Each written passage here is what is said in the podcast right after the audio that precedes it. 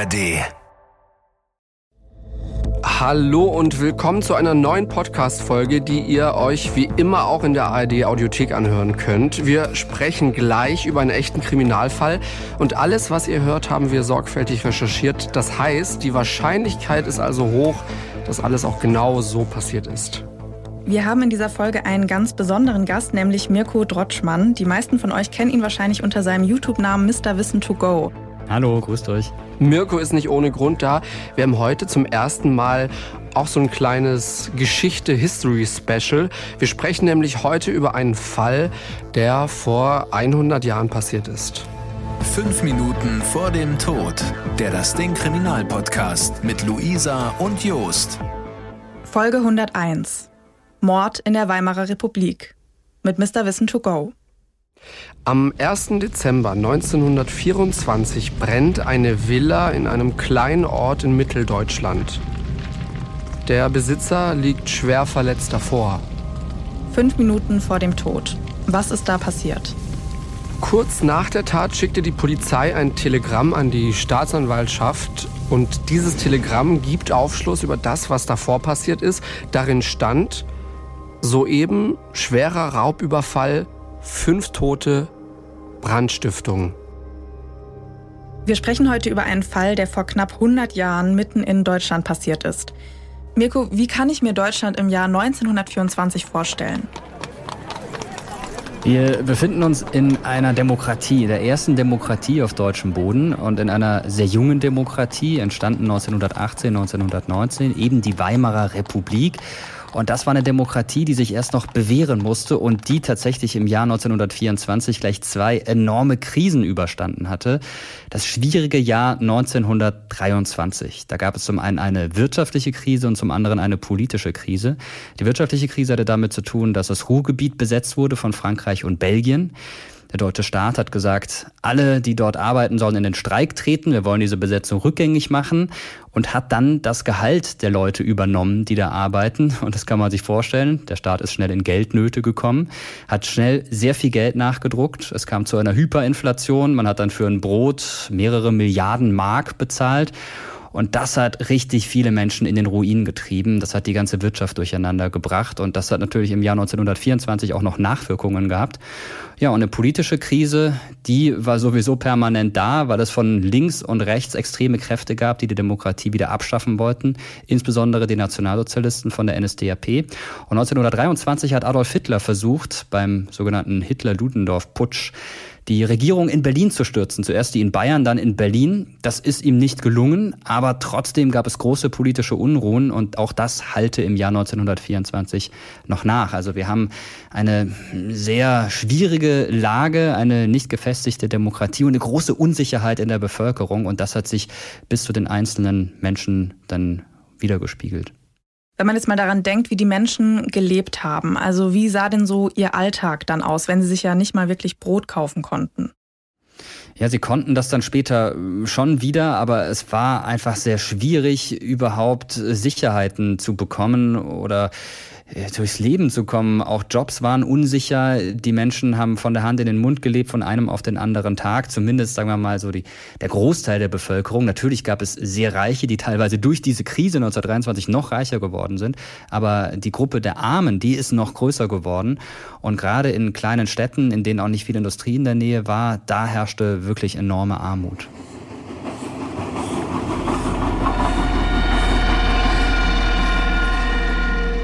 In so einer kleinen Stadt lebt damals der Buchhalter Fritz Angerstein mit seiner Familie in einer Villa in Haiger. Haiger, das liegt im heutigen Hessen. Angerstein arbeitet als Buchhalter in einem Kalkwerk. Wahrscheinlich kann er sich jetzt deswegen in dieser schwierigen Situation, die wir ja gerade schon gehört haben, dann trotzdem eine Villa leisten, oder?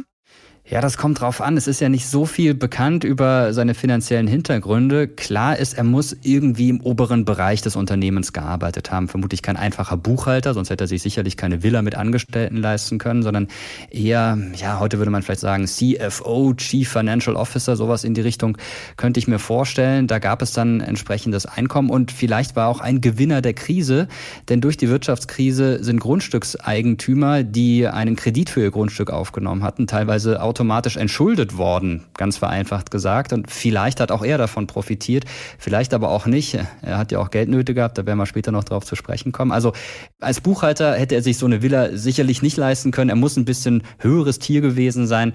Und äh, deshalb hatte er dann eben diese Villa.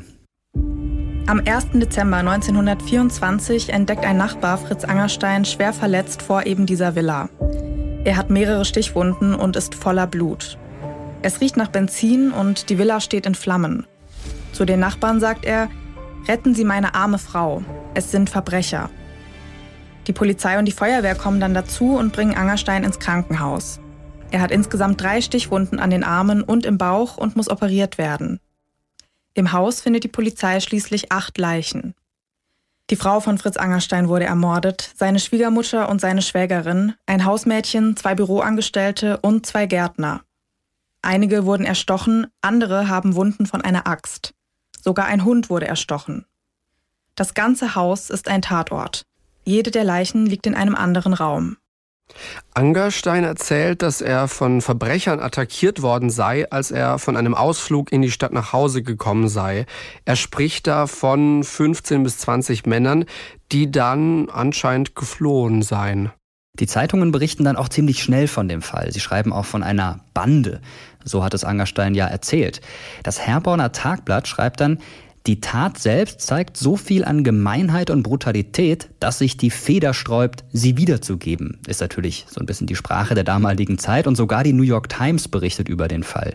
Nach der Tat wird dann berichtet, dass in der Nacht vor dem Überfall wohl verdächtige Leute um die Villa Angerstein bemerkt worden seien. Und dass die Mörder wohl genau wussten, was sie taten. Die Frankfurter Zeitung spricht von gewieften Schwerverbrechern. Sie hätten, Zitat, mit großer Umsicht gearbeitet, das Telefon durchschnitten, um den Angegriffenen eine Verständigung mit der Stadt unmöglich zu machen. Die Wasserleitungen zerstört, damit der nachher gelegte Brand nicht gelöscht werden konnte. So schreibt es später eine Zeitung. Nach der Tat sollen die Verbrecher in den Wald geflüchtet sein. Diese Tat spricht sich ziemlich schnell rum und die Menschen bekommen Angst, dass diese Täter zurückkommen könnten. Die Leute in Haiger gründen deswegen Bürgerwehren und patrouillieren durch die Straßen. Auch Polizisten aus anderen Städten kommen nach Haiger.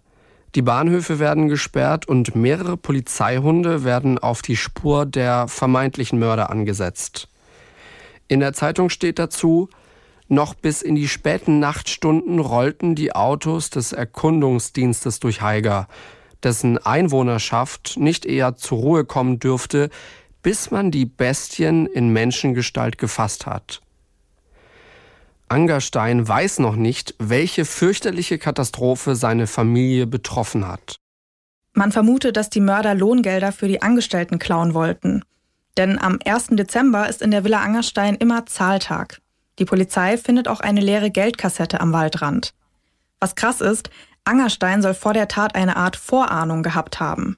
In der Zeitung steht dazu, dass Angerstein ein paar Stunden vorher in der Stadt gesagt habe, dass er unruhig sei und das Gefühl habe, dass bei ihm zu Hause irgendwas nicht in Ordnung ist. Das soll er auf dem Rückweg dann noch einem Polizisten erzählt haben. Der Polizist ist dann sogar ein Stück mit ihm gelaufen und wollte ihn nach Hause bringen. Das wollte Angerstein aber nicht. Warum ausgerechnet Familie Angerstein und ihre Angestellten ermordet wurden, das kann sich in Haiger keiner erklären. Die Familie war in Haiger sehr beliebt. Vor allem Angerstein selbst gilt als ehrlich und pflichtbewusst und soll auch bei seinen Angestellten beliebt gewesen sein. Dazu muss man sagen, dass jemand in der damaligen Zeit Angestellte hatte. Das war schon sehr ungewöhnlich. Er muss also viel Geld gehabt haben und er muss zum oberen Teil der Gesellschaft gehört haben. Außerdem muss er mit der Zeit gegangen sein. Er hatte vielleicht ein Auto, Dinge wie ein Kühlschrank, Staubsauger, alles das war kurz zuvor erfunden worden oder zumindest in Serie produziert worden. Und Angerstein hat damit sicherlich deutlich über dem Durchschnitt gelebt. Ziemlich ungewöhnlich. Schon zwei Tage später glaubt die Polizei nicht mehr, dass wirklich 15 bis 20 Leute bei der Tat dabei gewesen sind. Sie glauben eher, dass es eine Bande von fünf bis sechs Leuten gewesen sein muss. Es werden dann auch ein paar Verdächtige festgenommen. So wirklich klar ist der Fall aber nicht.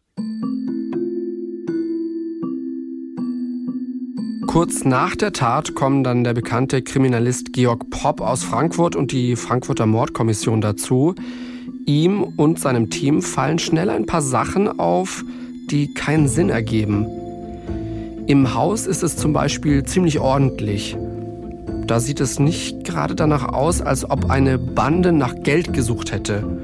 Dazu kommt, dass auch nichts fehlt. Bei den Leichen setzt am Abend des Tattages dann auch schon die Leichenstarre ein. Das spricht dafür, dass die Opfer schon sehr viel früher umgebracht wurden. Die Mordkommission hat deswegen einen Verdacht. Die Ermittler glauben nicht daran, dass eine Bande die Tat begangen hat. Sie verdächtigen eine einzelne Person. Warum glauben die Ermittler das? Im Schlafzimmer finden sie blutiges Waschwasser. In dem Wasser, da schwimmen auch Haare. Aber nicht von irgendwem, sondern von Fritz Angerstein selbst. Und auch sein Anzug hat ziemlich viele Blutspritzer. Der Kriminalist Pop findet später über 600 kleinere und größere Blutflecken. Den Anzug hatte er bei dem angeblichen Angriff der Bande aber unter seinem Mantel an. Und Angersteins Verletzungen liegen auch so, dass er sich auch selbst verletzt haben könnte. Die Polizei redet dann mit Angerstein und konfrontiert ihn mit dem Verdacht. Dann werden ihm die Leichen gezeigt. Angerstein ist dabei komplett ruhig. Später heißt es, dass er keine Miene verzogen haben soll. Er behauptet dann, die Personen nicht zu kennen. Nur seine Schwägerin kann er identifizieren. Das kann ja aber nicht sein. Wir haben ja vorhin schon gehört, dass die Opfer seine Familie und eben auch seine Angestellten sind. Die Ermittler sagen ihm später aber, was alles gegen ihn spricht. Angerstein will dann mit seinem Bruder sprechen. Danach gibt er die Tat zu.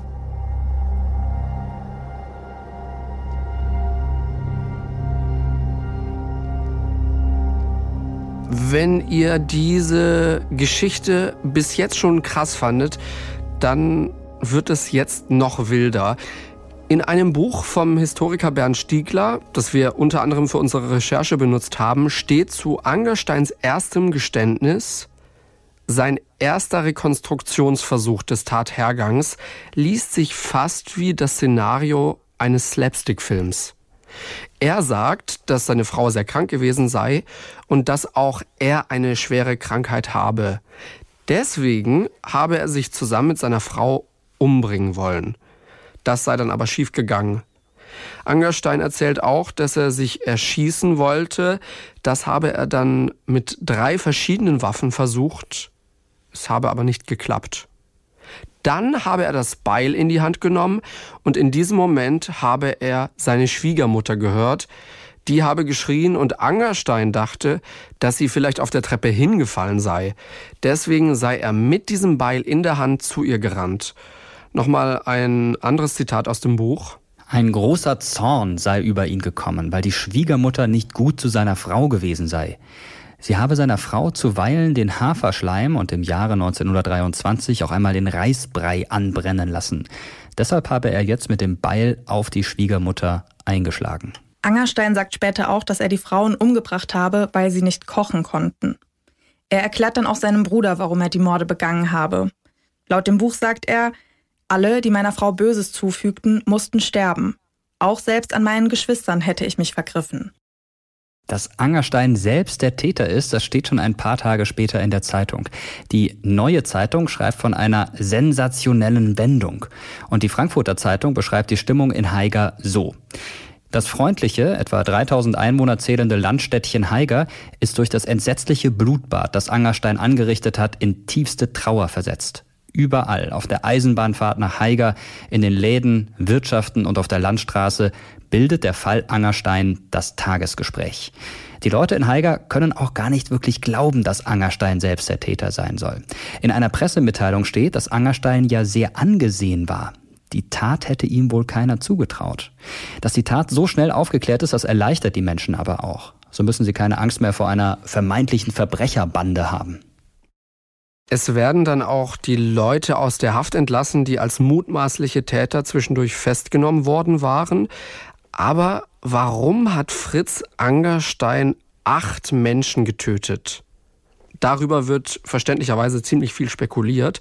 Eine Zeitung schreibt, dass es Probleme mit der Firma gegeben habe, in der Angerstein gearbeitet hat.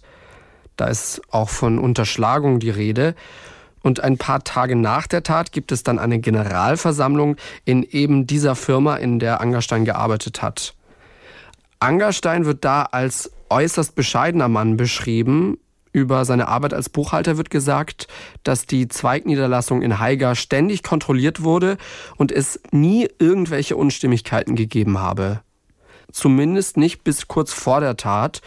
Im November fällt einem anderen Mitarbeiter dann auf, dass mehrere tausend Mark in der Kasse fehlen würden. Die Unterschrift auf der Quittung für das fehlende Geld, die ist gefälscht.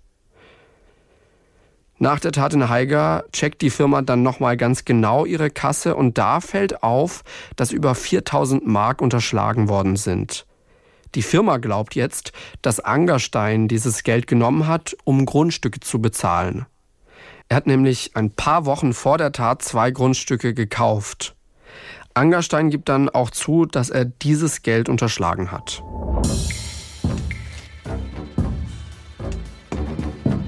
Die Staatsanwaltschaft glaubt später, dass Angerstein in der Nacht vom 30. November auf den 1. Dezember zuerst seine Frau umgebracht hat. So steht es später wohl in den Prozessakten.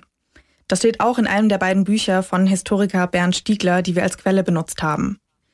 Morgens soll er dann seine Schwiegermutter und das Hausmädchen umgebracht haben.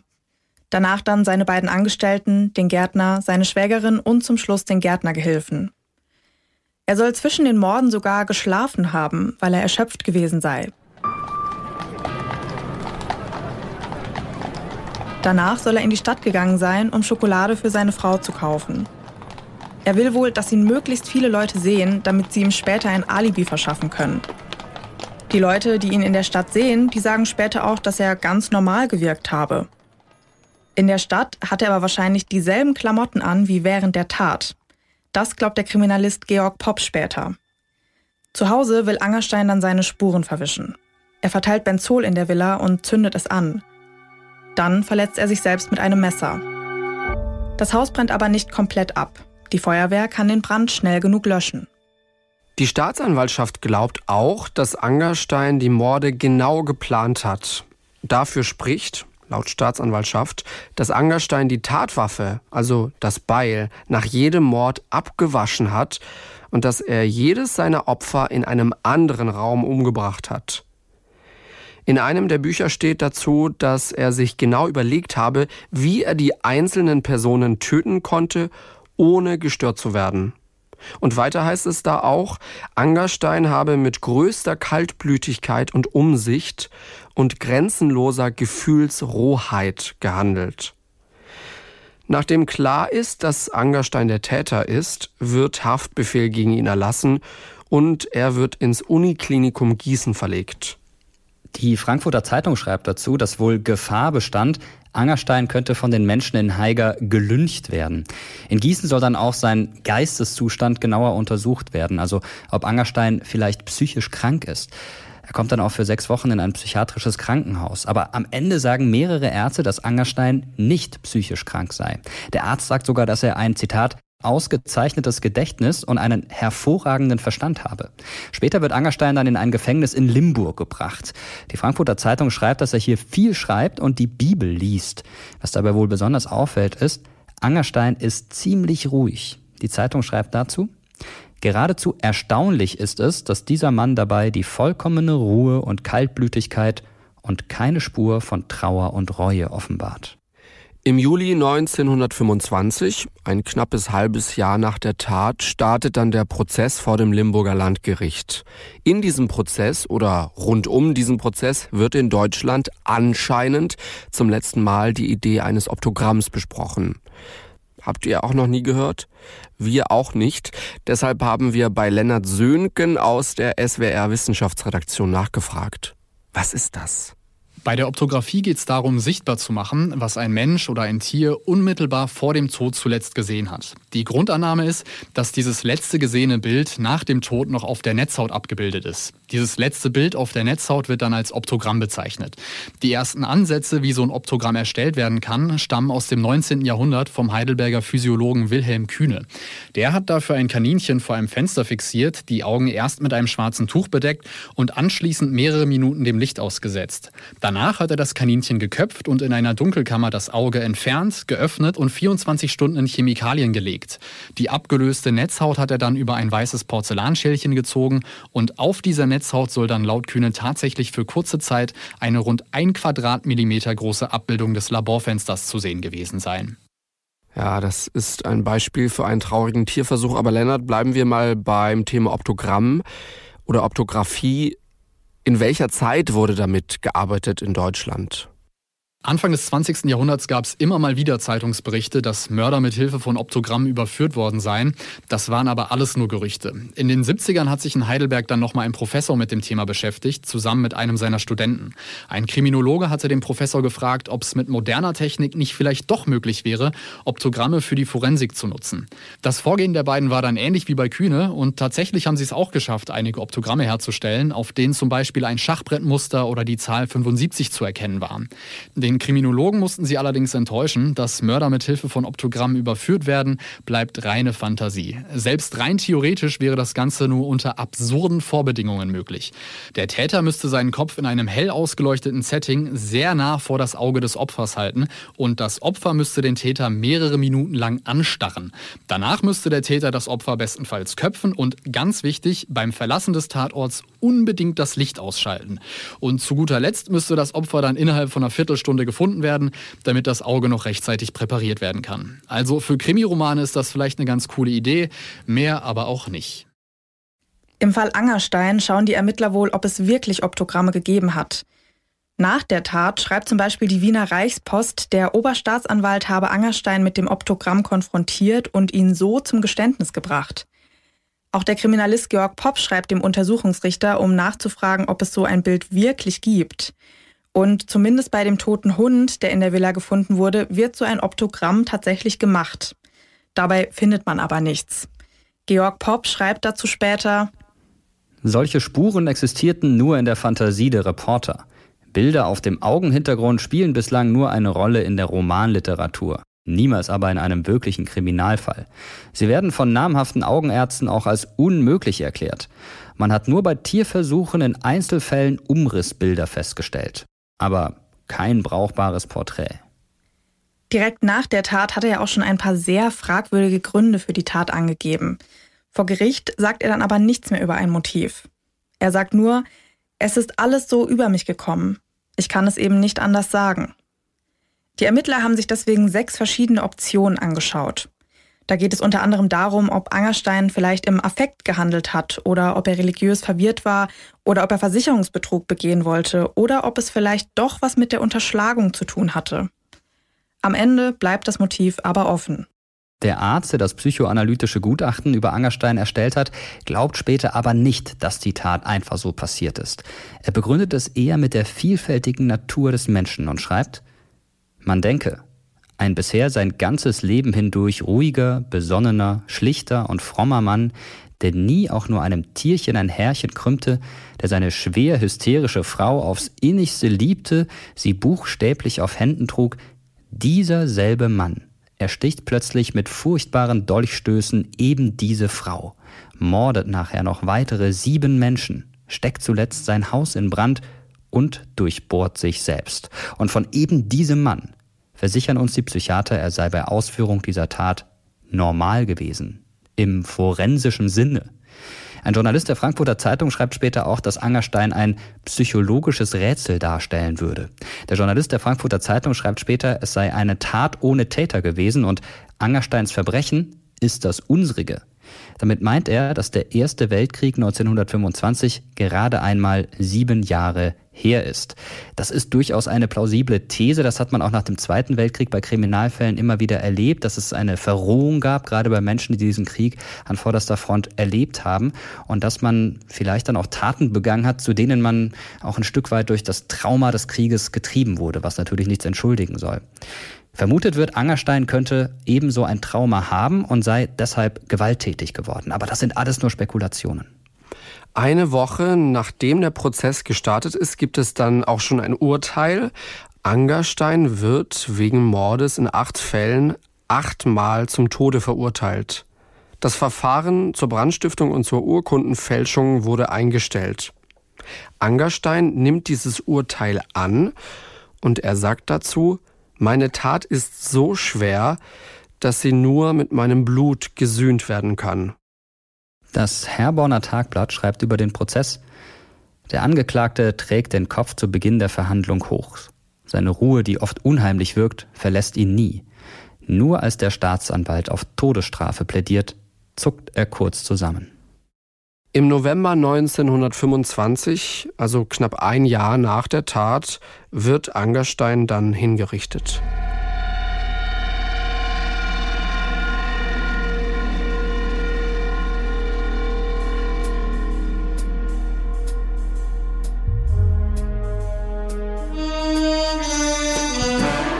Der Fall Fritz Angerstein, unser erster historischer Fall. Schreibt uns da gerne mal, ob euch solche Fälle interessieren. Wir haben ja gerade schon gehört, dass Angerstein achtmal zum Tode verurteilt wurde. Und da frage ich mich natürlich, wie kann man denn mehrmals zum Tode verurteilt werden? Ja, das ist eine gute Frage. Ein Jurist könnte das sicher noch ein bisschen besser beantworten als ich, aber wir haben ja zum Beispiel in den USA auch die Situation heute noch, dass man mehrmals lebenslänglich verurteilt werden kann. Natürlich kann man das dann überhaupt nicht absitzen, weil man irgendwann stirbt, aber ähnlich, ganz vereinfacht gesagt, war das auch in der Weimarer Republik. Man konnte also in diesem Fall dann für eine Tat, die aber mehrere Tathergänge hatte, also er hat ja mehrere Morde begangen, dann auch mehrfach verurteilt werden. Heute wird das alles zusammengeworfen und wird dann insgesamt für mehrere Taten, die aber in Tatfolge entstanden sind, ich hoffe, das war jetzt juristisch korrekt ausgedrückt, verurteilt werden. Damals hat man das eben eher einzeln betrachtet. Wie sah denn generell das Rechtssystem in den 20er Jahren in Deutschland aus, also in den 1920ern? Mit was für einer Bestrafung musste man da vielleicht als dann verurteilter Mörder rechnen? Naja, die Todesstrafe, die stand da schon im Raum. Aber auch zur Zeit der Weimarer Republik war die Debatte um die Abschaffung der Todesstrafe schon voll im Gange. Für Mord, Spionage und Landesverrat, da blieb die Todesstrafe noch erhalten. Bei anderen Dingen war sie schon abgeschafft. Und bei der Debatte über die Weimarer Verfassung hatten die Gegner der Todesstrafe, bestehend aus SPD, USPD und anderen linksorientierten Parteien, die nötige Mehrheit verfehlt. Deshalb gab es sie eben auch in der Weimarer Republik. Und wenn jemand psychologisch als schuldunfähig eingestuft war, aufgrund von einer geistigen Krankheit, dann wurde man im Normalfall in eine Psychiatrie oder in ein Zuchthaus überstellt. Da gab es dann eben keine Todesstrafe, weil man gesagt hat, naja, die Person kann ja nur bedingt etwas für diese Tat.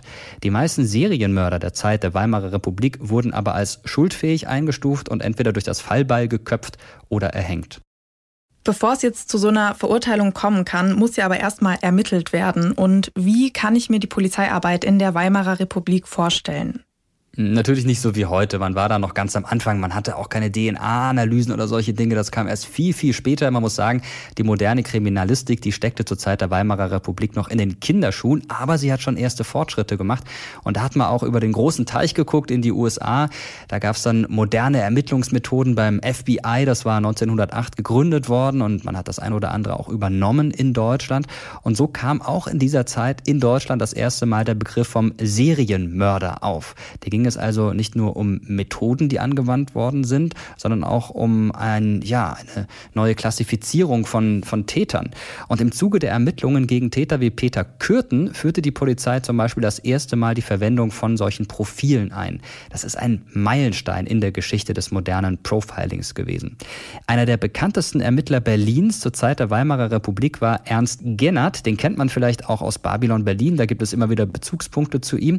Gennert soll während seiner 33 30-jährigen Polizeidiensttätigkeit 298 Morde aufgeklärt haben. Ich glaube, da kommt heute kein Polizeikommissar und keine Kommissarin dran. Viele von Gennerts Ermittlungsmethoden haben noch bis heute Bestand. Er hat also wirklich Meilensteine gesetzt und für viele Experten gilt er als erster Profiler der deutschen Geschichte. Nach seinen Plänen wurde auch das sogenannte Mordauto eingeführt. Das ist so ein fahrbares Labor gewesen zur sofortigen Tatortaufnahme von Beweisen wie Fingerabdrücken, Fuß- oder Blutspuren. Vorher sind die Polizisten an den Tatort gegangen, die Ermittler, und dann war alles schon durcheinander gebracht. Es wurde nichts fotografiert, nichts aufgegriffen aufgegriffen und das kann man auch in Babylon Berlin ganz gut sehen. Da gibt es nämlich auch ein paar Bezugspunkte. Fans von Babylon Berlin werden Gennard kennen als Vorgesetzten der Protagonistinnen und Protagonisten der Geschichte.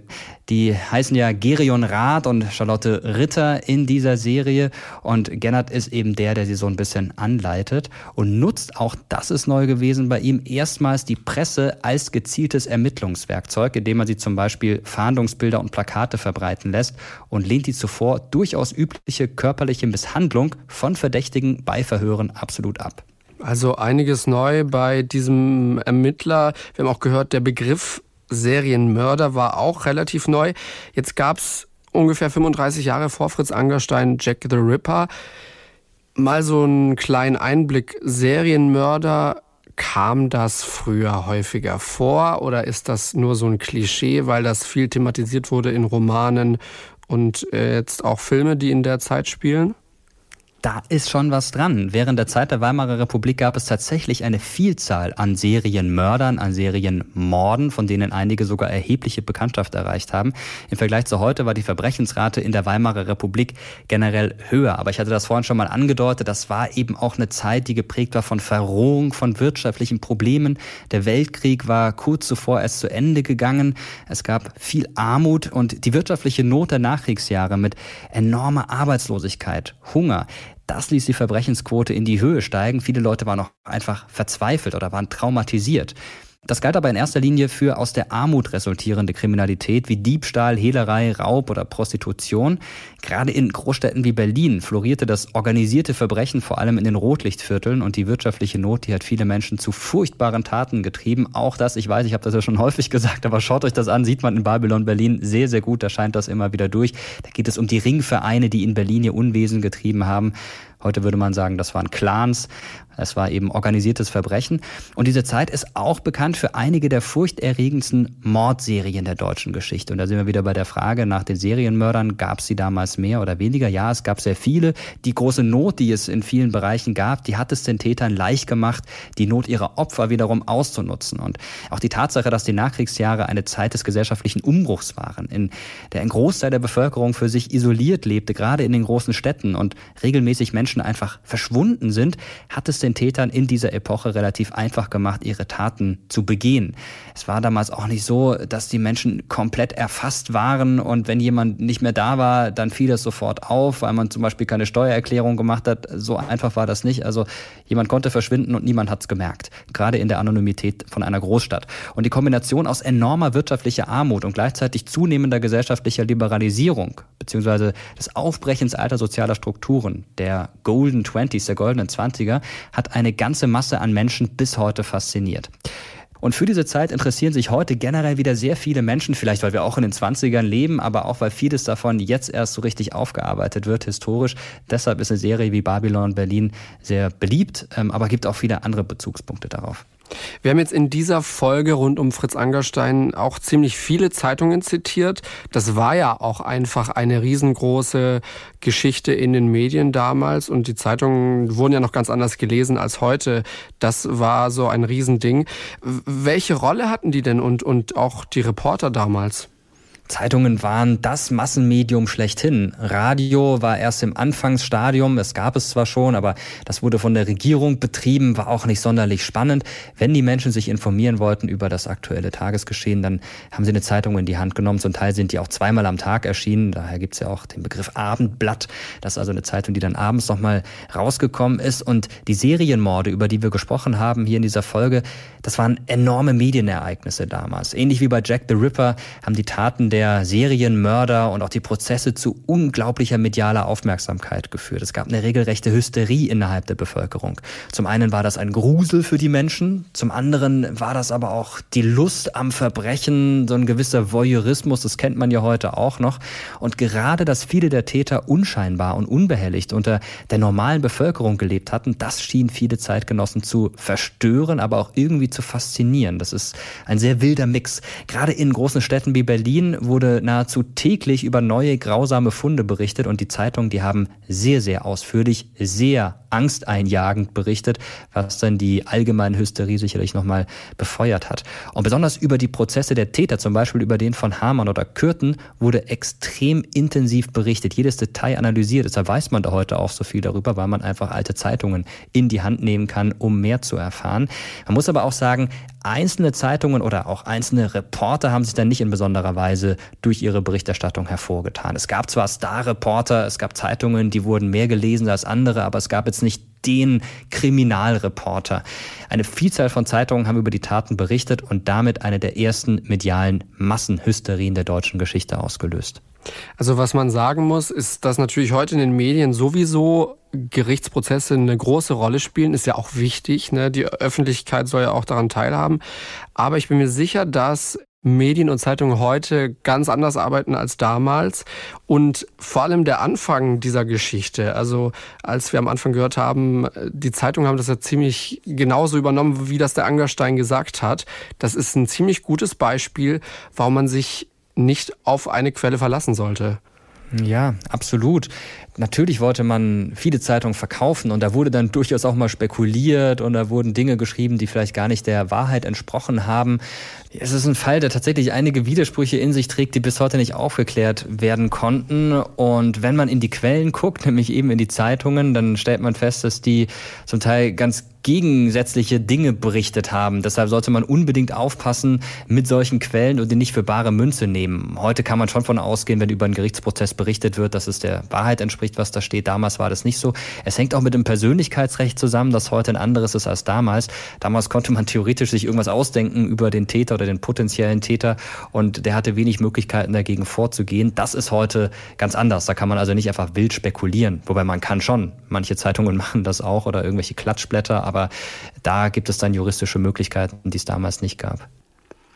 Was ja aber auch schon damals so war, und das ist ja heute durch Internet und Social Media noch extremer geworden, dass eben die Medien möglichst schnell alles erfahren wollten. Also während quasi die äh, Polizei auch erst die Details gesammelt hat und selbst gesucht hat und versucht hat, irgendwie die Puzzlestücke erstmal überhaupt zu finden, war so mein Eindruck jetzt bei der Recherche, ähm, ja, alles an Informationen, was man hat, sofort raus damit. Wie so eine Art Live-Ticker, aber halt in, in Zeitungsdruckgeschwindigkeit, ne? Ja, absolut. Und äh, Reporter haben damals auch ein bisschen anders gearbeitet als heute. Die haben zum Teil Polizeiarbeit gemacht und, und auch das Verhältnis zwischen Polizei und Reportern war ein anderes. Da gab es zum Teil Beziehungen, da ist dann hin und wieder auch mal Geld geflossen für eine Information. Dinge, die heute nicht mehr unbedingt üblich sind. Also das ist viel professioneller und da gibt es entsprechende Regelungen, die es damals einfach noch nicht gab. Und das war eben auch dem geschuldet, dass die Zeitungen viel Auflage machen wollten, viel verkaufen wollten. Sowas wie ein Zeitungsabo, das war damals noch nicht üblich. Und dementsprechend musste jede Ausgabe einer Zeitung sich neu präsentieren, neu verkaufen. Und da haben Schlagzeilen natürlich letztendlich den Gewinn in die Höhe schießen lassen.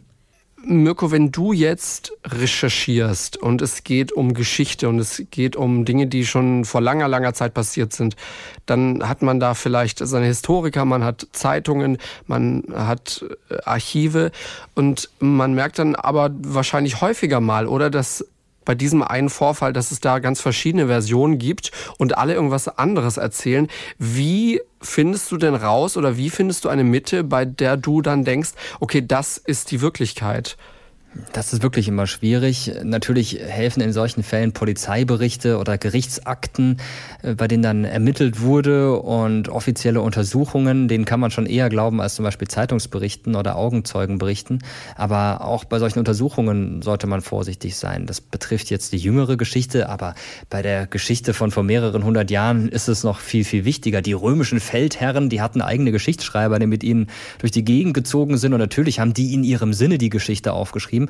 Und wenn wir dann über bestimmte Ereignisse nur das als Quelle haben, dann wird es ein bisschen schwierig. Und äh, mhm. dadurch entsteht natürlich dann auch eine gewisse Mythenbildung, Mythifizierung. Da muss man aufpassen. Also am besten ist es immer, die Dinge aneinander zu legen, selbst so ein bisschen wie ein Ermittler, eine Ermittlerin vorzugehen und dann zu gucken, wo sind die Gemeinsamkeiten, wo sind die Widersprüche und wie könnte es tatsächlich gewesen sein. Und man hat dann ja wahrscheinlich auch irgendwann Erfahrungswerte, dass man sagt, okay, das äh, klingt so, als könnte es fast nicht gewesen sein, auch wenn wir jetzt irgendwie äh, keine zweite Quelle da haben haben. Ne? Ja, und man muss natürlich auch aufpassen. Es gab auch damals schon satirische Beiträge in Zeitungen, die aber nicht immer so gekennzeichnet waren. Die Leute damals wussten das vielleicht, dachten, ja klar, das ist doch irgendwie nicht ernst gemeint, aber wir nehmen das heute als ernsthafte Quelle und denken dann, so war's. Und auch so entstehen ja Gerüchte. Luisa, wir können das vielleicht auch mal kurz als äh, Möglichkeit nutzen, um darauf zu schauen, wie man heute hier im SWR auch so tagesaktuell arbeitet, weil da sind ja vielleicht auch nicht gar nicht so viele Leute drin. Also ich fange immer gerne an damit zu sagen, dass das ja erstmal ein Handwerk ist. Ja, so wie Tischler und äh, Bäckermeister ein Handwerk gelernt hat, so ist Journalismus auch ein Handwerk. Und du jetzt in deiner tagesaktuellen Arbeit bei SWR aktuell, da habt ihr dann ja erstmal mindestens zwei Quellen immer, oder? Das ist so eure grundlegende Sache. Genau, also so als Hintergrund für alle, die jetzt eben nicht aus diesem Bereich kommen, im Journalismus hat man generell die Zwei-Quellen-Regel. Also nur weil jetzt irgendwie eine Person irgendwas sagt, würde man jetzt noch nicht direkt das vermelden, außer es ist jetzt irgendwie was ganz Spezielles, aber dann würde man sich eben auf diese Quelle berufen. Also das kennt ihr vielleicht auch von Eilmeldungen, wenn es dann irgendwie heißt, ähm, keine Ahnung, britische Medien berichten, dass die Queen gestorben ist. Und dann würden die deutschen Medien halt sagen, laut britischen Medien ist die Queen gestorben und halt nicht das so vermelden. Erst wenn es dann halt wirklich mehrere Quellen berichten, kann man das dann quasi als die Nachricht, die es ist, vermelden. Also ich hoffe, dass es einigermaßen ja. verständlich ist. Da steckt tatsächlich schon einiges dahinter, was ja viele eben nicht wissen. So Stichwort, was du dazu gesagt hast, Mirko, dass es ja früher dann auch schon so war, dass es einfach nicht so ähm, ja, gekennzeichnet wurde. Und okay, gut, vielleicht die Leute früher konnten dann was damit anfangen, wir heutzutage jetzt aber nicht. Und was ich finde heutzutage immer so ein Problem ist, ist dieses ganze, ähm, ja, ist jetzt eine Quelle vertrauenswürdig oder nicht, weil viele da halt auch gar keinen Unterschied machen zwischen jetzt zum Beispiel der Tagesschau als natürlich vertrauenswürdige Quelle und irgendwelchen Influencern, die sich so als News-Influencer betiteln und irgendwelche ja. Sachen raushauen, die vielleicht gar nicht stimmen. Also wir halten fest, äh, zwei Quellen, äh, Regel mindestens, Vier-Augen-Prinzip heißt, dass immer noch mal jemand drüber liest. Oft sind es auch irgendwie sechs Augen, ich weiß gar nicht. Bei uns sind es acht Augen, jetzt in dem Fall zehn Augen dieses Mal, oder? Genau, bei uns im Podcast. Wir haben ja, ähm, haben wir jetzt schon öfter mal drüber geredet. Also Jost macht ja die Recherche, dann schickt er es mir und ich schreibe daraus das Skript. Das wird dann von unserem Podcast-Redakteur abgenommen von unserer Justizexpertin Elena. Da sind wir schon bei acht Augen. Und dieses Mal habe ich es ja eben auch an Mirko geschickt, von dem die ganzen historischen Infos natürlich gekommen sind an der Stelle. Deswegen in unserem Podcast kann eigentlich fast nichts schiefgehen. Ja. Aber klar, auch wenn man immer sein Bestes gibt, es kann natürlich trotzdem mal zu Fehlern kommen. Aber das gehört auch zum Journalismus dazu, dass Fehler dann eben einfach ähm, ja, offen korrigiert werden. Also habt ihr vielleicht auch schon gesehen in der Zeitung oder bei Online-Angeboten, dass da dann so ein Korrekturkasten steht, so, wo dann einfach steht, hey, in der früheren Version Version stand das und das, das stimmt aber nicht, tut uns leid, hier jetzt die aktuelle Version, dass man das halt einfach transparent einfach macht. Und auch jetzt hier bei den neuen und aktuellen Fällen kommt es immer mal wieder vor, dass zumindest vielleicht bei Details und Kleinigkeiten, dass da irgendwie Unstimmigkeiten sind. Gar nicht meine im Urteil, aber wenn ich noch irgendwie da einen Zeitungsartikel lese und da und dann, wenn mir das auffällt, dann denke ich, okay, ich suche jetzt nochmal weiter, weil wenn zwei unterschiedliche Sachen schreiben, dann gucke ich mal, was schreibt denn eine dritte und eine vierte Zeitung oder was haben wir vielleicht auch im SWR über einen Fall geschrieben oder eine andere äh, ARD-Anstalt. Äh, und dann ist das oft so eine Sache im Sinne von, okay, bei dem einen steht so und bei allen anderen fünf steht so, dann wird es so gewesen sein, wie alle anderen fünf das schreiben. Ähm, oder, was wir auch immer mal wieder machen, einfach direkt beim Gericht nochmal nachfragen, ist das so oder war das so? Und im Urteil ist es oft so, dass man, ähm, klar, auch da sind Fehler nicht ausgeschlossen, aber einfach auch wegen der Tiefe die Urteile hergeben, dass man da sich in der Regel sicher sein kann, äh, dass das eine gute Basis ist für eine Recherche.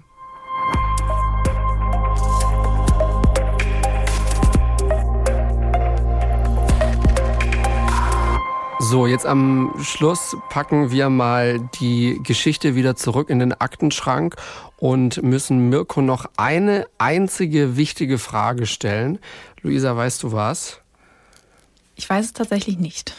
Du ahnst auch nichts? Nee, ich ahne auch nichts. Bin gespannt. Mirko, wie Bin geht, auch gespannt. Mirko, wie geht's deinen Pflanzen? Ah, das ist eine sehr gute Frage. Meinen Pflanzen? Denen geht's nicht so gut. Ich habe keinen grünen Daumen. Deshalb also jetzt wirklich ohne Witz, vor mir hier im Studio steht gerade eine Kunstpflanze, weil ich die nicht gießen muss. Und der geht sehr gut. Also du musst wissen, das hat sich irgendwann im Podcast, wir haben das nie so beabsichtigt, aber das hat sich irgendwann verselbstständigt in den 100 Folgen, die wir jetzt schon aufgezeichnet haben, dass äh, unser Pflanzentalk so ein Ding geworden ist. Und viele Leute warten tatsächlich im Podcast darauf, was ich auch ein bisschen süß finde, ähm, weil der Kern des Podcasts liegt ja ganz woanders. Aber es hat sich so etabliert, dass wir immer mal wieder so, so auch Tipps austauschen. Ähm, was mache ich, wenn ich im Urlaub bin? Soll ich meine Pflanzen gießen, äh, viel gießen oder soll ich lieber die ein bisschen vertrocknen lassen? Lieber trocknen lassen. Äh, das könnt ihr immer besser ab als zu viel Wasser, haben wir gelernt. Mhm. Und so hat sich das irgendwann etabliert, dass wir hier unseren Pflanzentalk machen. Aber wir halten fest, auch du bist jemand, ähm, der eher Pflanzen anschaut, aber sich nicht drum kümmert. Ja, ich bin totaler Pflanzenfan, aber ich schaff's einfach nicht, sie zu hegen und zu pflegen. Entweder ich gieße zu viel oder zu wenig. Und das dazwischen kriege ich irgendwie nicht hin. Deshalb bin ich über Pflanzen froh, die auch von allein wachsen und bei denen man nichts machen muss. Da bist du bei Just auf jeden Fall in bester Gesellschaft. es ist auch wirklich tricky. Also wir hatten es letzte, in der letzten Folge auch mit unserer Justizexpertin Elena darüber. Der haben wir dann auch zum allerersten Mal diese Frage gestellt, wie es eigentlich ihren Pflanzen geht.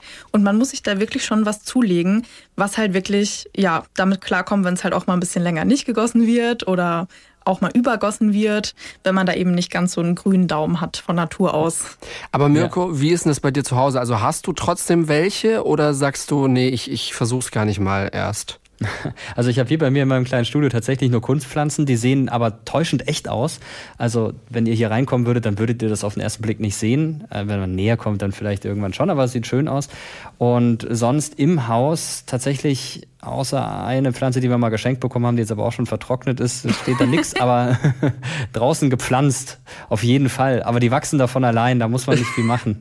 Ja, immerhin der Garten ist dann schön, das reicht ja auch. Ja, genau. Und ich meine, Kunstpflanzen, die sind heutzutage echt also die werden ja immer besser, wenn ich so dran zurückdenke, wie das so vor zehn Jahren aussah. Also ja wirklich ganz, ganz schlimm. So pures Plastik. Ja, und ja. mittlerweile, also gerade so von weitem, finde ich, sieht man da gar keinen Unterschied mehr. Das ja, absolut. So, und ist tatsächlich auch aus so nachhaltigem Material. Also ich habe nicht mal ein schlechtes Gewissen, ihn zu haben, habe ich mich extra vorher informiert.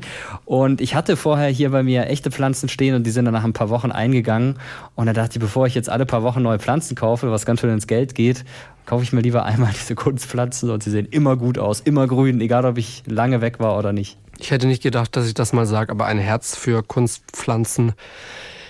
Mirko, vielen Dank für dein ganzes Wissen, das du mit uns geteilt hast und vielen Dank auch für deine Zeit. Ja, danke euch für die Einladung. In zwei Wochen gibt es keine neue Folge von uns. Wir gehen in eine ganz kurze Winterpause. Dafür sind wir in vier Wochen wieder zurück. Dann auch mit einer Live-Folge, live aufgezeichnet auf dem SWR Podcast Festival in Mannheim. Ihr könnt vielleicht noch Tickets bekommen. Einfach SWR Podcast Festival 2024 im Netz suchen. Wir freuen uns, falls wir euch da vor Ort sehen. Ansonsten könnt ihr die Folge natürlich gerne nachhören. Und dann sagen wir bis dahin. Bis dann. Fünf Minuten vor dem Tod. Der Das Ding Kriminalpodcast. Gibt's in der ARD Audiothek, der Das Ding App und überall, wo es Podcasts gibt. Und wem das nicht reicht, noch mehr Content findet ihr auf Instagram unter Kriminalpodcast. Hey, wir sind der Podcast Der Gangster, der Junkie und die Hure. Ich selbst bin ehemaliger Schwerstkrimineller und war fast zehn Jahre in Haft. Ich habe 21 Jahre lang gefährliche Konsummuster hinter mir und war abhängig. Und ich bin die Domina in der Runde oder wie wir auch gerne sagen, die Herrin. Hm. Wir sprechen über unsere Vergangenheit in diesen Milieus und was das für unser Leben heute bedeutet. Außerdem haben wir ganz verschiedene Gäste am Start. Hooligans, Stripperinnen, Pornodarsteller, Lehrer, Kneipiers, Ärzte, Politiker, Anwälte. Alle diese Leute haben Leichen im Keller, genau wie wir. Und gemeinsam sprechen wir über diese Leichen und möchten diese am Ende zusammen mit euch begraben. Der Gangster, der Junkie und die Hure gibt's in der ARD Audiothek und überall, wo es Podcasts gibt. Der Gangster, der Junkie und die Hure. Ein Podcast von SWR 3.